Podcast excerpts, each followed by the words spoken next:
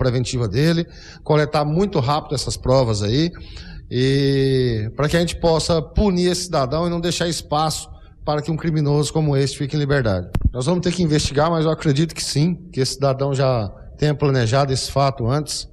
É, agora a gente vai ouvir as testemunhas, conversar. Eu quero até é, parabenizar as pessoas que ligaram para a polícia no momento do fato, que essa senhora foi socorrida ainda com vida.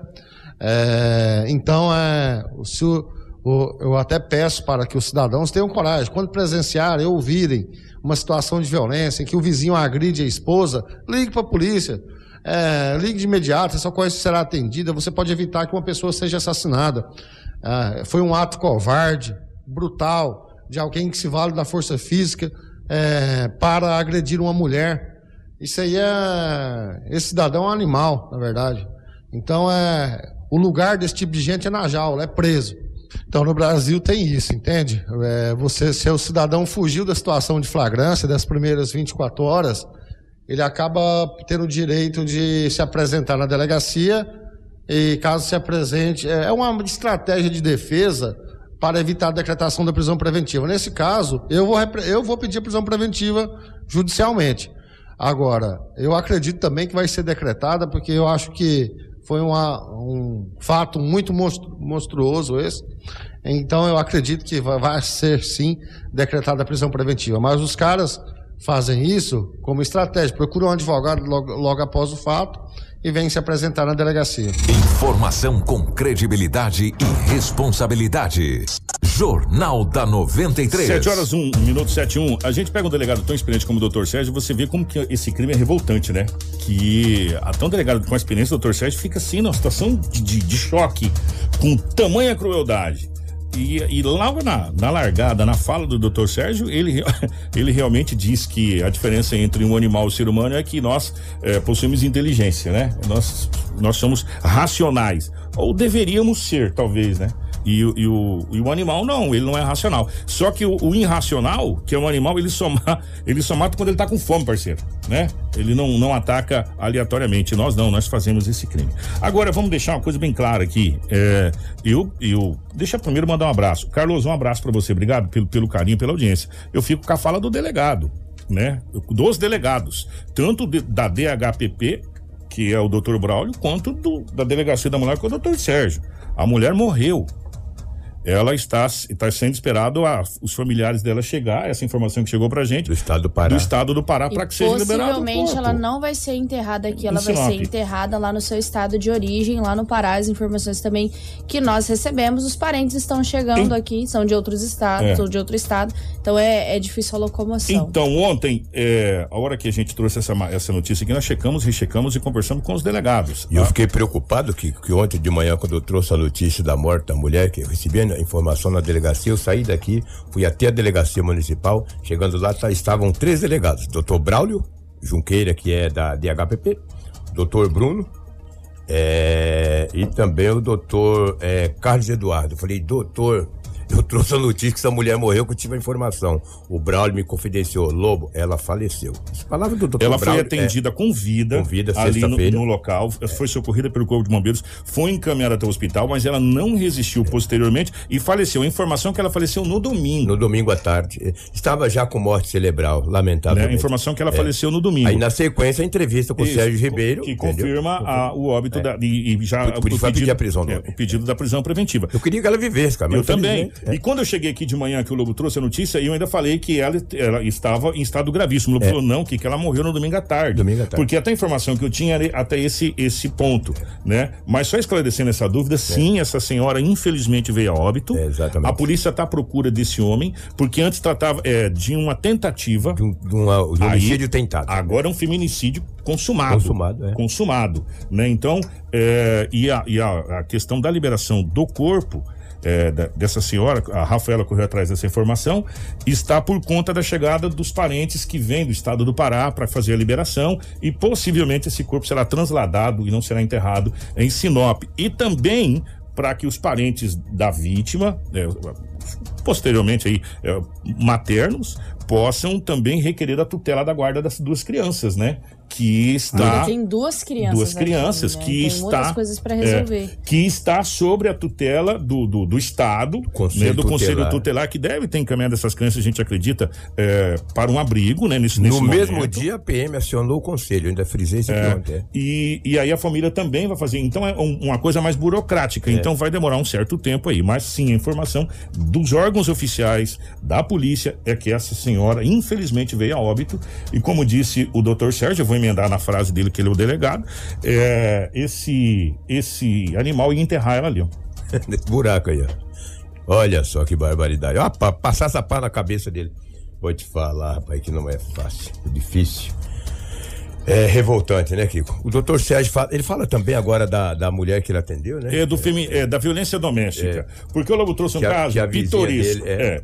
Por que, que é um caso pitoresco? Às vezes é muito bom você ser vizinho do delegado nessas horas, principalmente. Delegado É, atuante, né? É Tem uns- atuante. Tem uns preguiçosos que não não. E, e o delegado da pasta titular. Também tem esse detalhe aí, né? O rapaz chegou lá pra, tipo, ameaçar a, a esposa, aquela coisa toda, e a esposa vizinha do doutor Sérgio pediu socorro, e o doutor Sérgio também nessa entrevista fala da questão da violência doméstica. E, e o, Lobo falou que ele tocou no assunto que a gente vem tocando há tempos.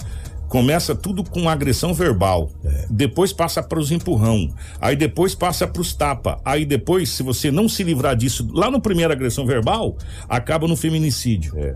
Arma Infelizmente, branca, paulada, marretada, tiro. Infelizmente, se, se, se as mulheres for deixar essa questão e se alongando, a bola de neve for girando, for girando, for girando, quando a bola de neve chegar em você, ela tá numa proporção tão grande que vai ser muito difícil você se livrar dela. Então você tem que começar lá em cima antes de jogar a pedrinha para começar a descer. E o doutor Sérgio também fala sobre essa situação. Vamos ouvir. Então, é, Lobo, eu estava na minha residência e de madrugada, pelas duas horas da manhã, recebi uma ligação é, de uma senhora que é minha vizinha, vizinha da minha casa, os pais dela são vizinhos da minha residência.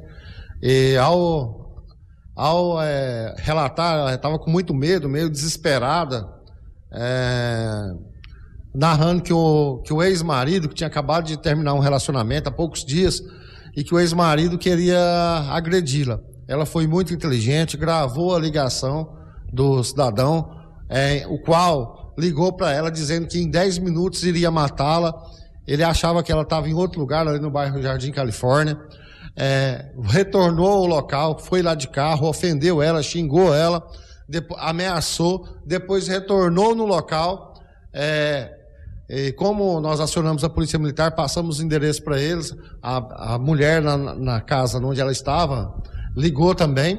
É, então ela, ela acionou- nos confirmou que o cara, o cidadão estava lá, ele foi preso é, pelo crime de ameaça e injúria. É, nós vamos verificar também se houve lesão corporal, porque parece que ele teria empurrado uma mesa e essa mesa teria lesionado a vítima. Eles estavam, é um casal que, que estava junto há seis anos. É o que eu digo, Lobo. É ameaça e lesão corporal nós vamos checar, caminhar para fazer o exame de lesão corporal também, injúria, na Lei Maria da Pena, Lei sobre Violência Doméstica. Então é o que eu falo assim, que nós acabamos de falar, né? Eu peço às mulheres que tenham coragem de romper esses relacionamentos abusivos, onde o cidadão é, é, para, por seja por qual motivo for, é, trata a mulher com, com violência. Se o cara está te ameaçando reiteradamente, se te xinga, se destrói sua autoestima, é, separe, abandone esse relacionamento abusivo. A gente acabou de ter um testemunho aqui de que é, esses cidadãos acabam depois cometendo atos mais graves. E olha, Lobo, os estudos indicam que não é o fato de não denunciar que faz o cara ficar é, que deixa o que faz o cara deixar de, de progredir criminalmente. Quando o cara vai preso, ele deixa, muitas vezes ele, é, você evita um feminicídio lá na frente.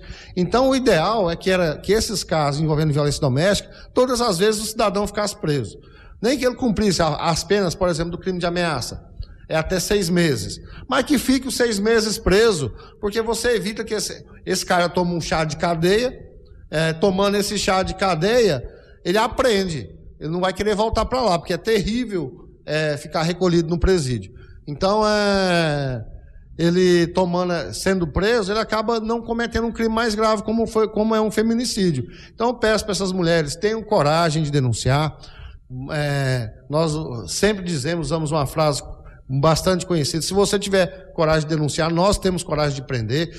Esse final de semana, infelizmente, esse cidadão aí cometeu esse latrocínio, fugiu, mas nós fizemos uma prisão lá, no, lá no, numa, numa empresa aí de um latrocínio que estava trabalhando, o cara estava foragido. Prendemos um cidadão que estava é, em Rondônia depois de praticar um feminicídio aqui. E agora será a nossa prioridade prender esse cidadão aí que praticou esse feminicídio. Não vai ficar impune. Nenhum feminicídio em Sinop vai ficar impune. Informação com até cortei a vinheta, né? É, o doutor Sérgio fala aquilo que a gente vem falando há tempos. Há tempos. Só que é, existe um detalhe, e nós estamos agendando entrevistas com alguns secretários que está na hora da gente fazer alguns balanços. Uma secretaria que eu queria conversar muito é a Secretaria de Ação Social. Que a Secretaria de Ação Social, juntamente com os CRAS e com as ramificações da própria Secretaria de Ação Social, ela faz parte dessa, dessa rede que a gente chama de teia tipo uma espécie de teia de aranha mesmo, se você, aquela redonda, pega a mosca, não tem, Lobo? Ela tem as ramificações. Por exemplo, o Edinaldo Lobo trouxe uma informação esses dias atrás, e o doutor, doutor Sérgio confirmou pra gente, que a gente não sabia. Por exemplo, em alguns casos, tem até hotéis onde essas pessoas ficam, por, essas mulheres ficam por um determinado tempo, né? E são hotéis, e não é um hotel, são hotéis, no plural, que as pessoas não sabem, só na, na hora que a pessoa vai ficar lá, né? E também assistência com psicólogo, só que a gente precisa de mais coisas. Por exemplo, Lobo, uma das grandes deficiências que quando nós recebemos aqui a doutora de Paraupé, você vai lembrar muito bem lembro, disso. Lembro, Que ela, dois anos é, atrás. ela montou uma rede muito importante. Ela veio dar um curso, inclusive, aqui para as polícias é, nessa questão da dessa vara da família. Ela falava muito é sobre ainda a dependência financeira, infelizmente. Sim. Por quê? Os abusadores, porque isso é um abuso. Uhum. Isso, é um, isso é um abuso. É, é, é, eu considero é, essa situação da violência da mulher como se fosse uma espécie de um estupro mental. Né? Esses abusadores fazem de tudo para que você, para que a mulher fique dependente dele 100%, para que ele a escravize financeiramente e, e a escravizando financeiramente e também com o medo de não vou matar todo mundo da sua família, vou matar não sei o que, essa coisa toda, porque quem bate mulher só é valente com mulher. Quando ele chega perto do homem, a valentia dele acaba. A valentia dele acaba. Eu vi um dia um grande amigo meu, que Deus o tenha, que foi talvez um, uma das primeiras grandes percas que a gente teve da Covid-19, que é o, o, nosso querido pretão, que a gente chamava ele assim. É, ele falou para mim, Kiko, esses machão que bate mulher, quando chega aqui, eles viram moça. Né? Só, de quem é que eu falei? Eu falei do Edmárcio, tá, gente? É, que eu, a gente tinha nossa amizade aqui, né, Lobo? Então, é, eu falei do Edmárcio. O Edmárcio falava isso, quando ele chega aqui, eles ficam mansinho, mansinho, só são valentes com mulheres. E eles fazem questão de deixar a mulher dependente financeiramente dele para que ela não faça a denúncia. E, e aí entra quem? Ação social, com cursos, com capacitação, com essa rede para que essas mulheres não fiquem mais dependentes financeiramente. Pensa comigo, Lobo. Vamos colocar do outro lado da moeda. Eu, eu, eu, eu sou uma mulher, tenho dois filhos, eu, eu, não sei fazer nada na minha vida. A única coisa que eu fiz foi lavar, cozinhar e passar a roupa do, do, da pessoa que me agride. Ele nunca deixou estudar, nunca deixou fazer curso, nunca deixou fazer nada. E eu tenho duas crianças que precisam de, de leite, de fralda, de remédio. Como que eu vou fazer? Eu vou aguentar os tapa calada.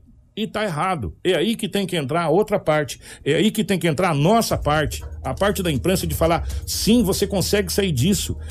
As redes de, apoio estão aqui. E é isso que nós, é, através do nosso departamento de jornalismo, é muito bacana o nosso departamento de jornalismo ser comandado por duas mulheres, que é no caso da Rafaela e da Cris, que tem um outro olhar para esse sentido sabe, do que os homens. Às vezes a gente é mais duro mesmo, né, Lobo? A gente é meio, meio, meio casca grossa. O coração Mas, é apertado. É, as mulheres têm um olhar mais. E a gente está preparando uma série de matérias a respeito disso para alertar você, mulher, alertar você, mulher. Você pode sim sair disso. Vamos conversar com pessoas que, que têm as condições e podem dar ferramentas para ajudar, que é o caso da ação social, né? Que, que está junto com a Delegacia da Mulher, o doutor Sérgio, entre outros projetos que, inclusive, podem ser é, feitos e já são feitos por pessoas que não estão nem sendo ligadas à rede pública ou à rede de, de, de, de governamental.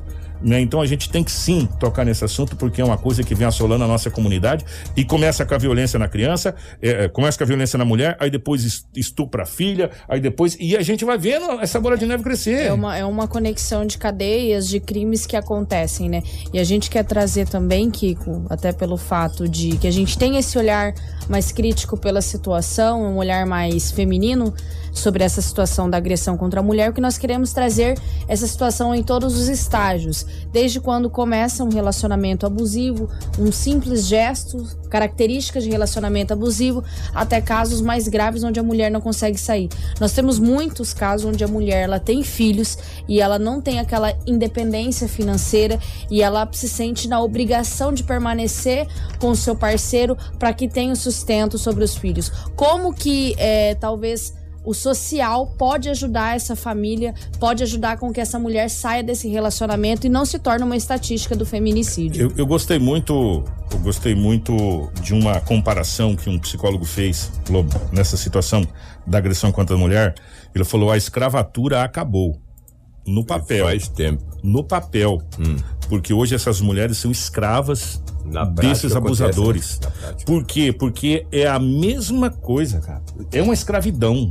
E ela se vê obrigada a aguentar essa escravidão. E isso pode acabar. Mas isso pode acabar com a nossa ajuda, com a, com a sua ajuda, com a ajuda das autoridades. A gente consegue sim fazer com que essas mulheres deixem essa vulnerabilidade. O Lobão conversou também na delegacia com o doutor Paulo.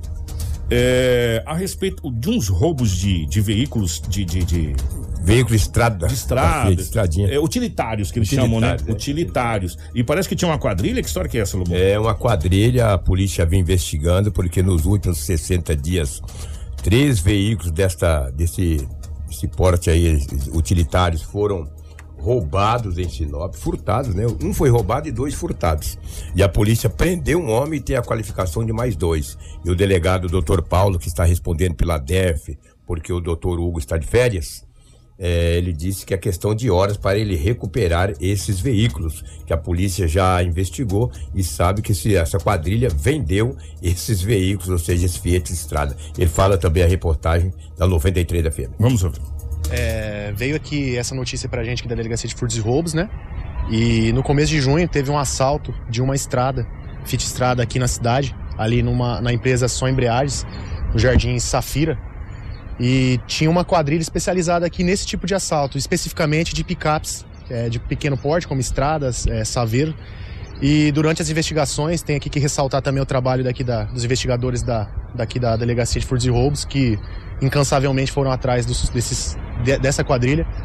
É, conseguimos identificar os suspeitos e na data de sexta-feira, agora, nessa sexta-feira, nós cumprimos o mandado de prisão preventiva na cidade de Tabaporã. Aí eles, essa equipe de de, de, dessa quadrilha, eles alugaram um carro aqui numa locadora de veículos e com esse veículo alugado estavam fazendo os roubos aqui na cidade. E é, é voltaram para a cidade de Tabaporã com esse veículo alugado e a partir das investigações nós conseguimos identificar os suspeitos, os, os suspeitos e cumprimos um mandado de busca na sexta, mandado de prisão preventiva na sexta-feira na cidade de Tabaporã. Os outros suspeitos também estão identificados e nós vamos atrás de prendê-los também. Quantos presos? Foi preso só um. Só um. É, foram expedidos dois mandados de prisão preventiva. Um para a cidade de Sinop e outro para Tabaporã. O de Tabaporã foi preso na sexta-feira. Sim, ele tem. Esse pessoal tem, tem também uma, uma. Eles são investigados por um outro roubo acontecido na cidade de Tabaporã, bem como desses, dessas outras estradas, né? Esses veículos de pequeno porte, essas picapes de pequeno porte aqui na cidade também. Então, essa, essa parte da investigação nós estamos para concluir, mas é, a princípio esse, esse veículo ele foi revendido receptado por uma outra pessoa, né? Jornal da 93. Ô Lobão, nós não somos, nem, não somos, não somos investigadores, detetives, não, mas a gente já vem fazendo jornal há algum tempinho, é, algumas luas, como diz um amigo meu, vocês estão algumas luas ali, né? É, e que tava na cara, pelos modos operantes que era encomenda né, de, de, ainda mais sendo utilitário. Isso é muito utilizado aí, meu amigo nas quebradas, fazenda pra puxar as coisas, esses lugares, sítio, e, e aí é, furta ou rouba, como queira, em uma cidade e vai pra outra cidade totalmente diferente. E aí rouba de lá e vem pra cá, vice-versa. Aí aparece o quê? Os cabritos que a gente chamava antigamente. Hoje, hoje tem outro nome, né? Hoje modernizou. Antigamente era cabrito. É. Fazia os cabritos. É, e a polícia já tem já pegou o fio da meada, já é, pegou o rastro. Um foi preso, como o delegado doutor Paulo disse aí, e dois já tem as qualificações. Já pediu a prisão preventiva desses dois E agora a polícia tenta localizar esses veículos, ou seja, esses Fiat Estrada. E o delegado disse, ele disse, olha, eu não vou adiantar mais para não atrapalhar as investigações, mas foram veículos encomendados. Agora imagina o receptador, né? Que cadeia também que ele vai pegar, né? Nossa. É, isso aí era, tava, tava na cara, e a gente já viu várias quadrilhas agirem aqui na região, e eles são organizados no sentido de é, os carros que são furtados aqui ou roubados aqui em Sinop, eles vão para longe daqui, e os outros de lá vêm para cá, e vice-versa. E aí, o que que acontece? Às vezes ele desmantela um, dois, três para fazer um. É, é, bem complicado realmente essa situação. E pra polícia pegar a ponta do novelo, tem que cair alguém, como é, caiu. E caiu. É. E você viu o delegado dizer que eles alugaram um carro aqui em Sinop, locaram um automóvel e começaram a fazer toda a manobra, o corre, como se diz na gíria. O que ontem, um motorista de 32 anos, motorista de uma carreta, ele estava carregado de adubo. Ele foi levar esse adubo para a cidade de Cláudia, chegando ali naquele chamado pé de galinha, o que está no boletim, pé de galinha. Ele não conhecia a estrada, que ele não é daqui, da região. Ele perdeu o controle e tombou a carreta. Eu acho que eu tenho foto disso aqui. Ele, tom, ele tombou a carreta, ele não ficou ferido. A equipe de resgate foi acionada para poder te, é, é, tirar a carga da carreta, desvirar o, o, veículo, ou seja, a carreta. E foi um acidente muito grave, uma proporção muito grande, mas graças a Deus o motorista não ficou ferido. O motorista tem 32 anos de idade, ele não é de Sinop, apenas estava transportando esta, esse adubo para a cidade de Cláudia. Lamentavelmente, esse acidente aconteceu. Ele se ele, perdeu ele, na curva. Ele ali, se né? perdeu na é. curva. Ele disse para ele disse para a polícia: Eu não conhecia a estrada. Porque quando conhece, vai devagar, né, meu? Não conheço. Quando tu não conhece a estrada, tu atalha o caminho, aí tu dança, entendeu? Se bem que ele foi pelo local certo, mas chegando bem no pé de galinha, o que está no BO, no pé de galinha ali, quem vai para Cláudia, ele perdeu o controle acabou saindo fora e tombou a carreta. Triste, lamentável. Ah, eu tinha essa foto dessa Sim, carreta né? tombada, mas infelizmente é. agora eu vou ficar devendo para vocês. Mas, mas foi ali mas graças a Deus, é apenas, Só danos materiais. É, danos materiais. É, não, não, não tivemos vítima, graças a Deus. É, só para me fechar as informações, ontem na chácara, na MT, na MT 140, em uma chácara, por volta de 18 horas e 30 minutos, a PM recebeu uma ligação através do 190 que um homem de 60, de 66 anos estava ameaçando um homem que tem 55. O homem que tem 66 anos que tem 55 anos, perdão, pegou e efetuou um disparo de arma de fogo, cheio de uma espingarda para o alto. Aí o, o homem mais velho ligou para a PM, falou: Olha, não é a primeira vez que isso acontece. O homem está armado. A polícia foi até uma chácara, ali na MT 140. Chegando lá, deparou com o indiciado, o acusado, de efetuar o disparo em visível estado de embriaguez, mas a arma de fogo não foi localizada.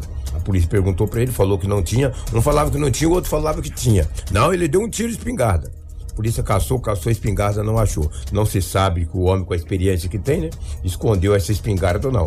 Mas o senhor que tem 66 anos de idade disse à polícia que não é a primeira vez que ele o ameaça com uma arma de fogo. Ontem ele, após efetuar o disparo de arma de fogo para o alto, ele foi é, é, a, a, polícia foi acionada e conduziu o homem para a delegacia municipal de polícia civil. Até porque ele aparentava estar em visível estado de embriaguez. Para evitar um mal maior, a polícia militar conduziu o homem para a delegacia municipal. E agora a civil, a polícia civil passa a investigar esse caso para ver se tinha arma de fogo mesmo ou não. Mas vai ser enquadrado aí como ameaça, independente se tinha arma de fogo ou não.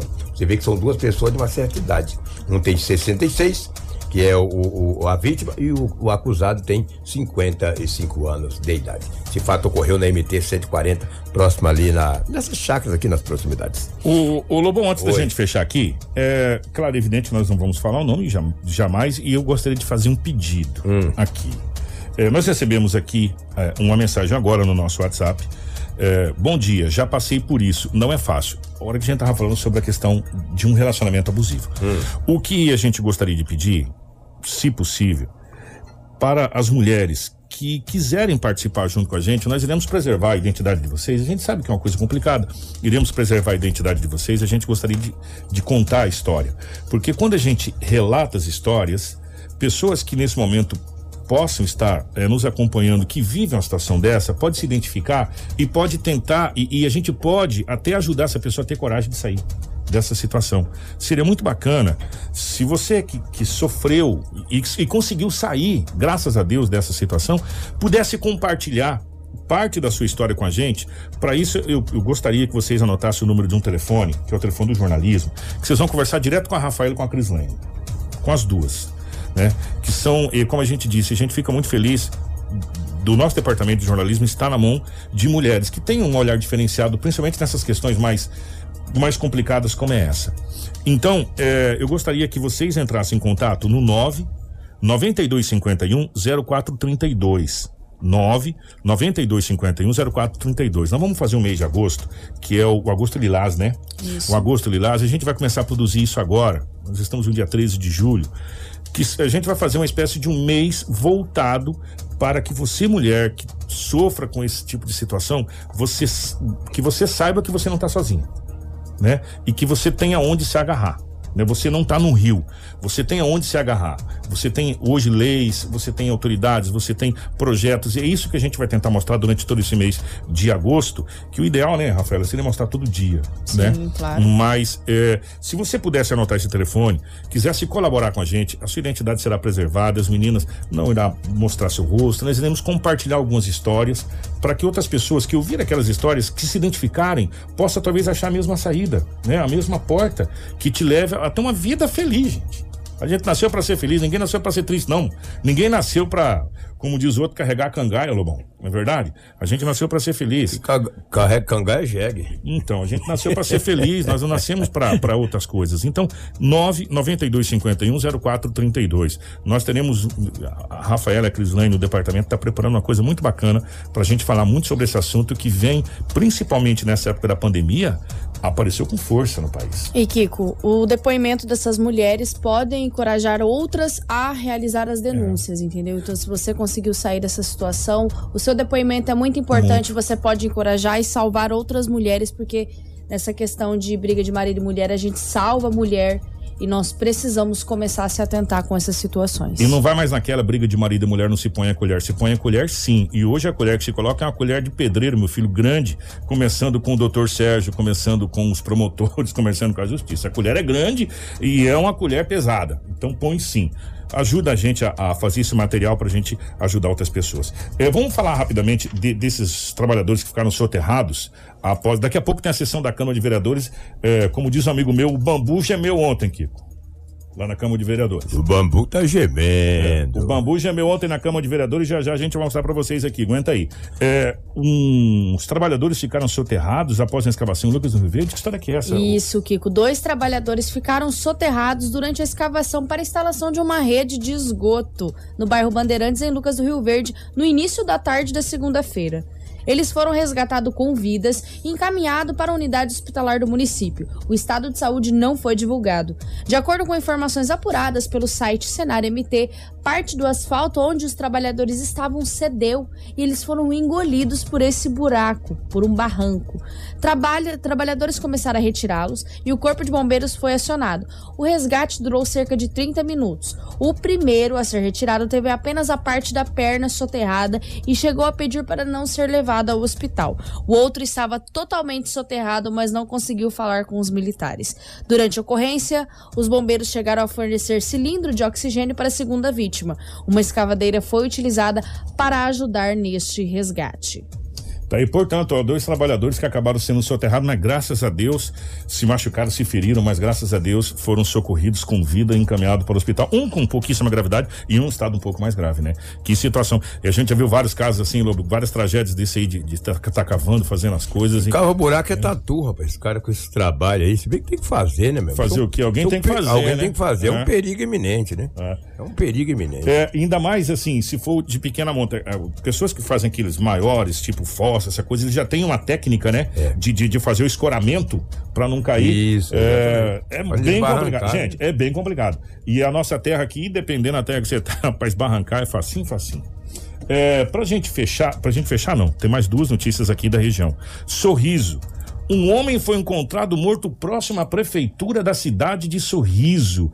Pelos moldes que foi falado, tá inclusive no JK, né, o amigo JK, Isso é, parece que ele não tem sinal de, de, de nada, de ferimento nenhum. Basicamente isso. igual aquele outro que a gente encontrou aqui, é isso, Rafaela? Exatamente. Segundo o site de notícias JK, inclusive um grande abraço que é nosso parceiro, o andarilho foi encontrado morto na manhã de segunda-feira na praça An Antenor Babinotti, ainda bem que eu falei certo. Localizado próximo à prefeitura do município de Sorriso. Segundo as informações, o homem foi encontrado por populares e inicialmente não possuía sinais de violência. O mesmo foi identificado como Marcílio Pereira da Silva, de 59 anos de idade. Ainda segundo o que foi repassado à reportagem, Marcílio há muito tempo era atendido pela Secretaria de Saúde e de Assistência Social.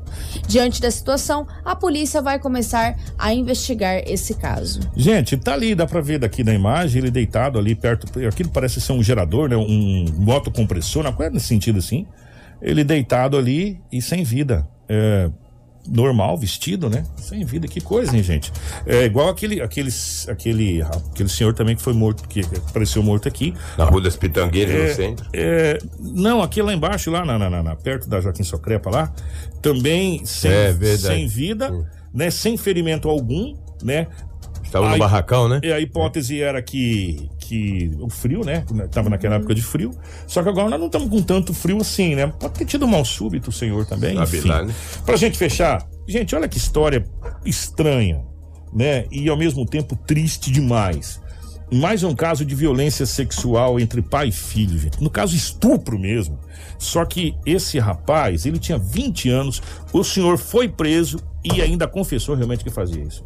Conta essa história pra gente, Rafael. Um jovem de 20 anos foi abusado sexualmente pelo próprio pai, um homem de 41 anos de idade, neste domingo, no município de Itapurá.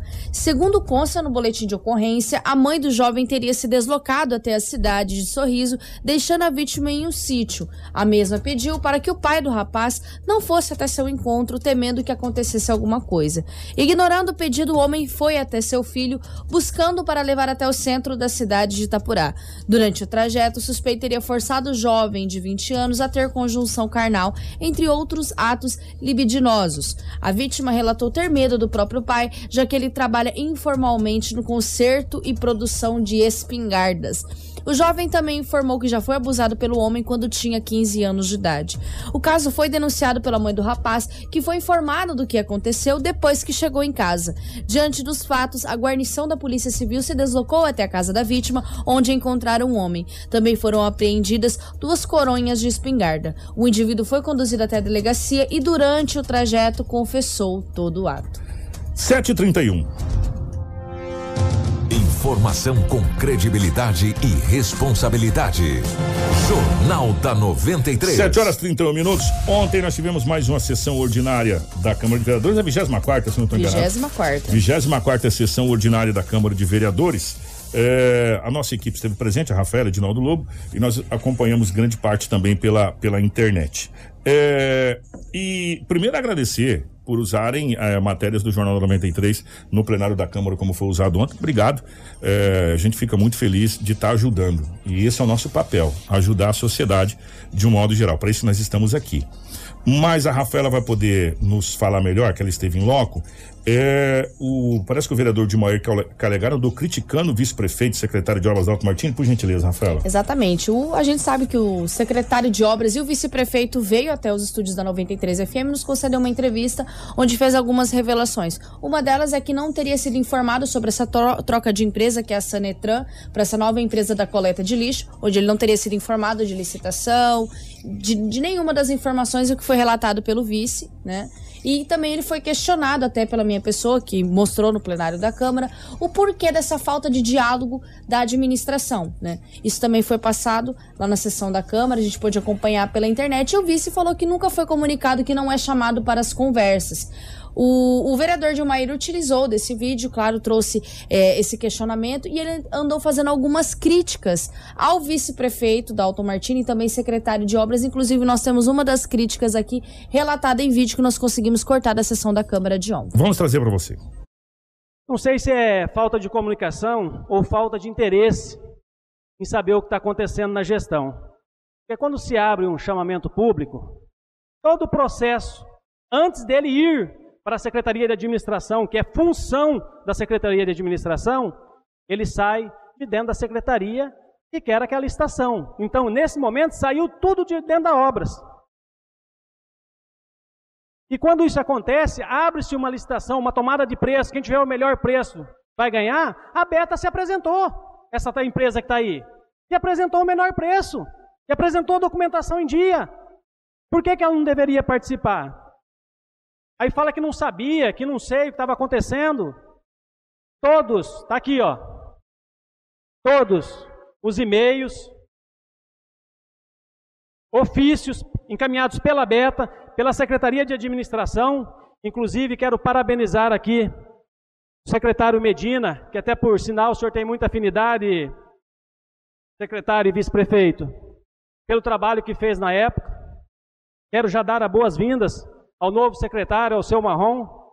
Então, ou o senhor não tinha, ou o senhor está se fazendo aí e, e mal intencionado, ou você está mal assessorado.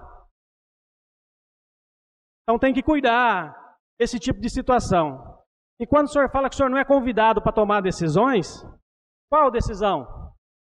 Que uma nova empresa se apresentou com preço menor?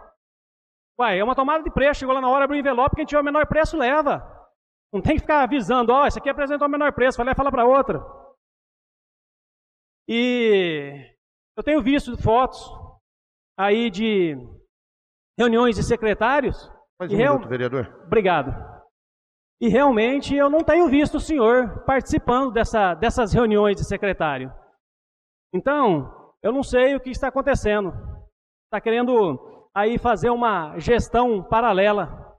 Não tem como ter dois prefeitos no município de Sinop. Foi eleito um prefeito e um vice. Eu, em relação ao assunto da cooperativa, eu vou falar no, numa outra oportunidade.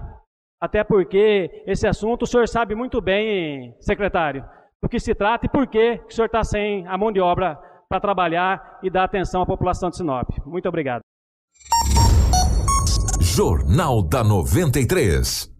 Certo, ligou o microfone, Kiko. 7 horas e 35 minutos. É, como a gente sempre faz, a gente tem dois lados da moeda. Nós colocamos o vereador usando da tribuna é, que é sua prerrogativa na Câmara de Vereadores para fazer as críticas, está aberto os microfones para o vice-prefeito Dalto Martins, secretário, para que possa é, interpelar o vereador, se caso necessário, nessa situação. Como a gente sempre fez, vamos entrar em contato com o vice-prefeito e vereador Dalto Martins para que ele possa também é, se defender dessa situação aqui. E vice-versa. E se fosse o inverso, a gente faria a mesma coisa. Tá? Então fica aberto aqui, porque foi utilizado, foi utilizado na Câmara de, um, de uma matéria da 93. E a gente fica feliz. E foi feito é, uma questão de uma acusação de um, uma administração paralela. Pelo menos foi o que eu entendi. Né? Então fica aberto aqui para o, o secretário de Obras e vice-prefeito Dalto Martins, se queira se pronunciar a respeito da fala do vereador em plenário, fica aberto aqui o nosso Jornal da 93. O que a gente pode até trazer de fato, Kiko, a gente gosta de trazer os dois lados, mas existe o fato.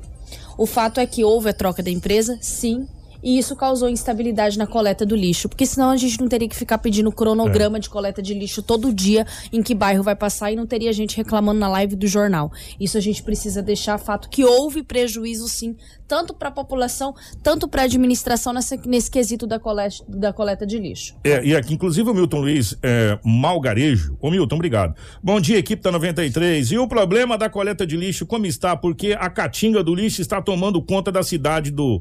É, estamos virando um carnição. Tá aqui Olha, na Kiko, nossa eu live. tenho o cronograma de hoje. Você já quer passar? Vamos. Vamos passar agora? Eu tô aqui com o cronograma. O Marcelo já tá com ele ali. A gente passou pro Marcelo, pro Marcelo colocar a para você que está aí no, no, nos acompanhando também pela live, a Rafaela vai, vai passar quais são os, os, os bairros hoje. Vamos lá, o primeiro turno de hoje, 13 do 7. Setor 8, Parque das Araras, Jardim das Oliveiras. Setor 11, Santa Rita, Novo Estado, Jardim dos Ipês, Jardim Jacarandás, Jardim São Paulo 1 e 2, Jardim Novo Horizonte, Acácias, Recanto dos Pássaros, Tarumãs e Maria Vidilina 2. Setor 16, Reserva Celeste, São Francisco, Residencial Buritis, Jardim Copacabana, Residencial Panambi, Residencial Muriá, Residencial Bela Manhã, Belvedere 1 e 2, Flamboyance, Jardim América, Dixu, Jardim Oriente e Jardim Santa Catarina. No setor 17, nós temos o Jardim Caribe, Recanto da Mata, Residencial Caiabi e Jardim das Rosas. No setor 18, Jardim Boa Esperança, Jardim Conquista e Vitória Régia. Setor 20, Maria Vidilina, Condomínio Maria Vidilina 2, Dauri Riva, Jardim Veneza e Jardim Califórnia. No setor 23, Chácara Maria Carolina 2, Itália 3, Residencial Araguaia, Moinho dos Ventos, Comunidade Campo Verde, Aquarela das Artes, Portal da Mata e Residencial Paris. Nós conversamos com o Washington, onde até o secretário de obras falou que a gente poderia conversar com ele. Inclusive, ele, ele avisou até para mim aqui no WhatsApp que hoje a empresa vai protocolar algo definitivo de vários turnos, dos dias e também, Kiko, é, dos horários, que eles, eles estão pedindo até essa questão de horário para que seja uma coisa mais fixa e que não tenha que ser emitido boletins todo, todo dia da onde vai passar e que a, população comece a se programar para que seja destinada essa coleta. E possivelmente, possivelmente amanhã a gente vai ter a fala do Luan. O Luan é o responsável pela beta ambiental. Até agradecer aqui, eu esqueci de passar para você, desculpa, tá? Ele me passou. É, o Luan, o responsável pela empresa, a gente vai tentar falar com o Luan para saber quais são as dificuldades que está tá tendo, o que está acontecendo, porque agora é a, a Beta Ambiental que faz a coleta do lixo. A gente precisa saber quais são as dificuldades, o que está acontecendo, quais são os cronogramas, o que, que pretende ser feito, quando vai estar tá tudo regularizado. E eu tenho certeza que o Luan está nos ouvindo, a gente está com contato do Luan, a nossa, a Rafaela e a, e a Cris vão entrar em contato para a gente poder conversar com o Luan, bater um papo. Se ele quiser vir ao vivo, não tem problema, pode ser ao vivo também, não, não tem nada, entendeu? Se quiser gravar, pode vir aqui, a nossa equipe está à disposição para a gente saber como que está, que pé que está, como que está a equipe, se as equipes estão prontas, se todos os bairros estão sendo atendidos, mas isso a gente conversa amanhã, tá bom, gente? Se tudo correr bem amanhã, a gente já tem um bate-papo com o Luan aqui na nossa 93 FM, tá bom? Kiko, só para frisar outra situação que aconteceu na Câmara de Vereadores, logo após a fala do vereador Dilmair Calegaro, é, a gente teve a fala do Toninho Bernardes e depois nós tivemos a fala do presidente Elbio, que trouxe essa questão é, que também foi apresentada no Jornal da 93, que foi um relato do vice-prefeito Dalton Martini, que informou que a empresa ela teria é, certamente atrasado, porque ela estava esperando que os funcionários da Sanetran fossem demitidos para que fossem contratados esses funcionários para a Beta Ambiental. E o presidente da Câmara fez algumas críticas. É, o vereador Dilmar Calegaro tentou a fala, tentou até um momento, parte. exatamente uma parte ali da fala do Elbio, porém, como o presidente estava no púlpito falando como vereador, quem estava assumindo e presidindo a sessão naquele momento era o vice, Paulinho Abreu, e o Paulinho Abreu disse: vereador, o que foi acordado pode ser trocada em ordem de fala depois de algum momento ainda tentando essa interrupção da fala do, do vereador Elbio, se contenha, por favor. O senhor depois pode falar. São falas do vereador Paulinho Abreu ali naquele momento. Elbio ele continuou a sua fala, depois ele retornou à cadeira e o Dilmair veio a púlpito. É, esse momento você pode acompanhar até na sessão em 1 hora, 38 minutos e 20 segundos, para quem quiser acompanhar. E ele solicita a fala pela ordem porém o presidente diz negado. Depois disso, a gente tem uma situação ali de, onde Ficou os dois meio acabam, estranho, né? Ficou meio estranho, o clima tenso, é, o Dilmair a todo momento estava ali, ali, distante do microfone, mas ele falava algo, apontava algo para a presidência, conversava ali com o vereador Adenilson Rocha, falava é, palavras e não dava para ouvir muito bem que nós estávamos afastados, mas era uma, alguma coisa de regimento interno da Câmara. E depois, logo no grande expediente que a gente achou que eles iriam falar alguma coisa, é, a gente viu que primeiro saiu Dilmair e depois saiu o presidente da Câmara. Não sei se houve uma conversa logo após, a gente não pode afirmar isso, mas é que houve essa situação, esse clima tenso que deixou ali na casa do Legislativo. E quem, quem teve lá pode acompanhar, e se você não teve lá, daqui a pouco vai estar postado também já no nosso site. Exatamente. Inclusive com o, essa parte do vídeo, essa situação, enfim, vai estar tá tudo no nosso site, tá bom? É, várias pessoas entrando em contato. O Elisete, obrigado pelo seu depoimento aqui na nossa live. A Rafaela vai ler depois, a gente vai conversar com você e outras e outras pessoas aqui que podem ajudar a gente. vou rapidinho pro intervalo e a gente já volta para fechar o nosso jornal. Informação com credibilidade e responsabilidade. Jornal da 93. Informação com credibilidade e responsabilidade. Jornal da 93. 7 e 47 é, Antes da gente fechar o nosso jornal, ontem também na Câmara de Vereadores, é, uma, um fato aconteceu que, inclusive, nós recebemos o, o vereador aqui é, algum tempo atrás e a gente falou sobre essa situação também. E, e na época ele falou que ele ia analisar a questão do pedido de CPI da Rosa. Uhum. né, do transporte coletivo da cidade de Sinop. E a CPI parece que foi aprovada ontem também na Câmara, Rafaela, só Isso, Rafa, isso, Kiko. Ela ia me chamar de Eu Rafael. Falar, chamar de Rafael, você acredita? Misericórdia, Tô mas tá bom. já. Tá bom. É muita coisa. então, é, a gente recebeu até a informação do vereador é, Moisés Jardim do Ouro, que nos comunicou que através de três assinaturas, né, de vereadores, foi aprovada essa CPI da questão da Rosa Transportes, onde eles vão analisar essa concessão, esse contrato feito com a administração pública. O Moisés é o autor dessa CPI, é, assinaram Toninho Bernardes, Paulinho, Dilmaíra, Denilson, Juventino, Lucinei, Graciele, o presidente da Câmara, Elbio, Celcinho do Sopão, Luiz Paulo e também o vereador Célio Garcia. É, o vereador Ademir de Bortoli não assinou, porém disse que vota nessa questão da CPI e teve um vereador que se absteve, na verdade, que não pôde estar presente, que era o Edivaldo Costa, por motivos de saúde. Quem se absteve, na verdade, de assinatura foi o Ademir de Bortoli, dizendo que votaria nessa questão da CPI. É, mas pelo número de assinaturas está instaurada a CPI uhum. e a gente vai conversar essa semana ainda com o, o o vereador Moisés para a gente saber é questão de presidência, relatoria, essa coisa toda. Agora o fato é, gente, o fato é que nós estamos descobrindo que Sinop tem bairros que a gente sequer imaginava que existia com essa questão do lixo. Né? Tem bairro aqui em Sinop que a gente sequer imagina que, que existe esses bairros. Ou seja, Sinop cresce assustadores 10% ao ano. O transporte coletivo tem que crescer mais do que isso ao ano para atender bairros. Tem localidades aí, a gente já recebeu inclusive reclamações aqui, inclusive foi mostrado lá em, também no telão, na Câmara de Vereadores, locais onde pessoas, mães com criança no colo, que tem que vir pro posto de saúde, uma coisa da vacina na criança, tem que andar mais de 3 quilômetros para pegar a criança no colo, no sol, para vir. E aí chega no ponto de ônibus, e qual é o ponto de ônibus? Um pau. fincado, né? É só a plaquinha do ônibus. Um pau fincado. E a mãe fica no sol. E se tiver chovendo, fica na chuva. Né? Então, é, precisa-se tratar as pessoas com dignidade. Porque as pessoas pagam para ser tratada com. Não vá crer você, meu amigo, que você não paga e paga caro pra caramba em tudo que você faz, nos impostos que você paga. É, é tudo que começa com I nesse país é imposto.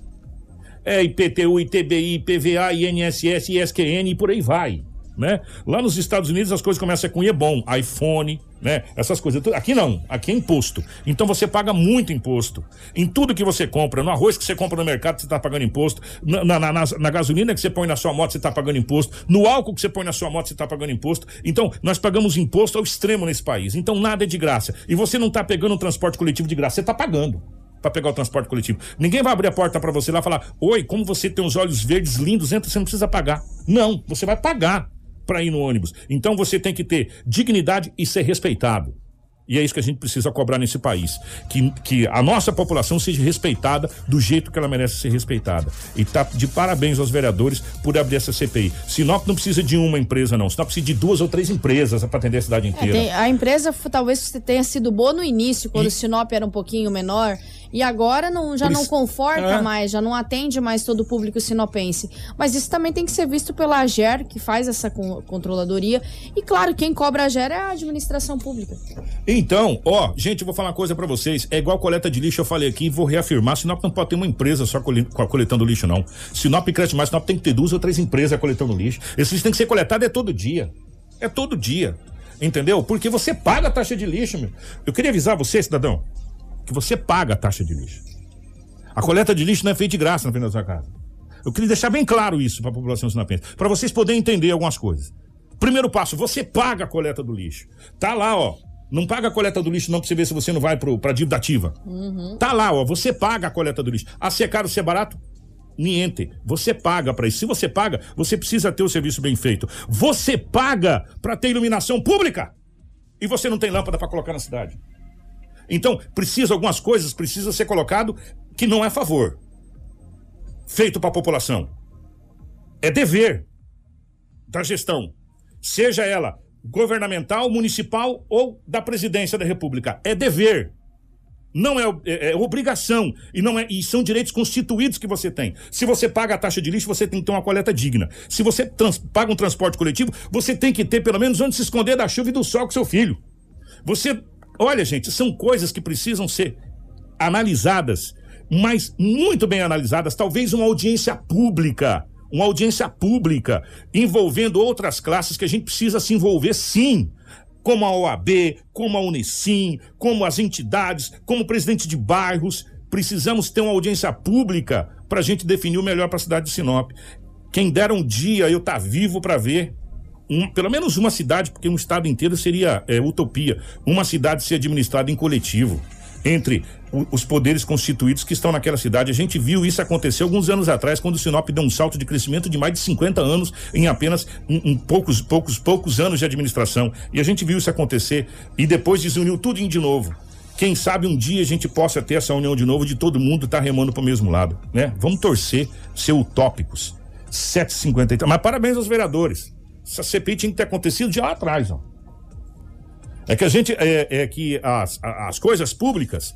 É, eu vou fazer a comparação do, do, do da, da, questão que a gente vem falando sobre o abuso sobre as mulheres e feminicídio. É a mesma coisa. A gente está tentando resolver um bolão de neve que está aqui embaixo agora que poderia ter sido evitado lá na frente. Né? A gente tem que parar de pensar pequeno né? As nossas autoridades que são eleitas para nos representar tem que parar de pensar Sinop para 4, 5 anos para uma gestão. Sinop tem que ser pensado para 100, 200 anos. A gente já tem que pensar Sinop aqui, meus amigos, para metrô. Para metrô. Única pessoa que eu ouvi falar em metrô aqui em Sinop foi Norival Campos Curado. Única pessoa. Se, por onde é que nós vamos passar?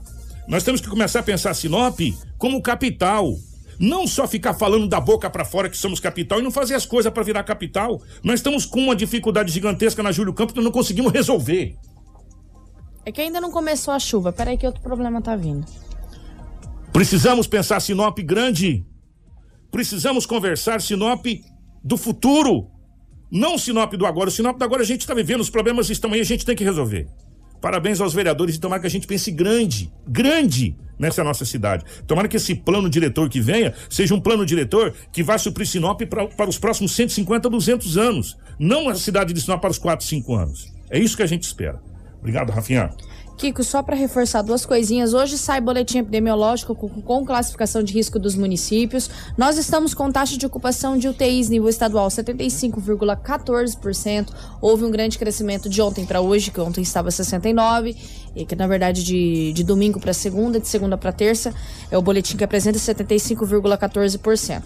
Foi confirmado no estado de Mato Grosso duas variantes que seriam aí da adventes da vinda do, da Copa América, da, da Copa América, onde um é da, da seleção colombiana e o outro equatoriano. Então são a, é a variante colombiana que veio para o estado de Mato Grosso, também chegou até o Brasil. Esses dois casos foram confirmados pela Secretaria de Estado de Saúde. Outra coisa que eu gostaria de reforçar rapidamente para encerrar nossa fala, hum. nós vamos fazer uma grande campanha aí nesse agosto lilás e que as mulheres podem ficar tranquilas, aquelas que querem dar o seu relato, porque nós vamos fazer tudo documentado, assinado, preservando a sua imagem, preservando a nossa fonte, como rege o Código de Ética do Jornalismo, na qual a Rádio 93 FM segue com muita risca. Eu agradeço a, até, até aqui que os nossos ouvintes tenham nos acompanhado, nossos telespectadores da live também. Nós retornamos amanhã com muita informação no Jornal da 93. Vou cortar você, Marcelo. Põe aí acidente agora na Avenida Governador Júlio Campos, pela imagem que eu vi ali, parece ser a entrada da Praça Plínio Calegaro, que chegou pra gente aqui. Me corrija até, Rafaela. Parece realmente, né, pela, pela uhum. imagem ali, ser a Praça é. Plínio Calegaro ali próximo ali à, à, à, rodoviária ali, foi o Samuel. Ô Samuel, obrigado, meu querido, que mandou pra gente. O Corpo de Bombeiros já está no local ali.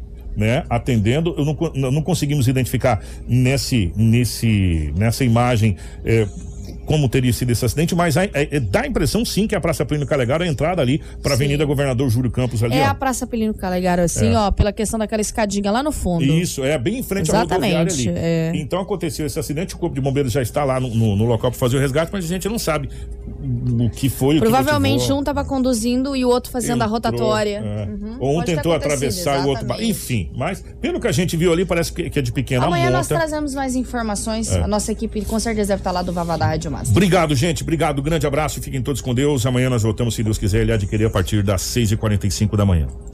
Tudo o que você precisa saber para começar o seu dia está aqui no Jornal da 93.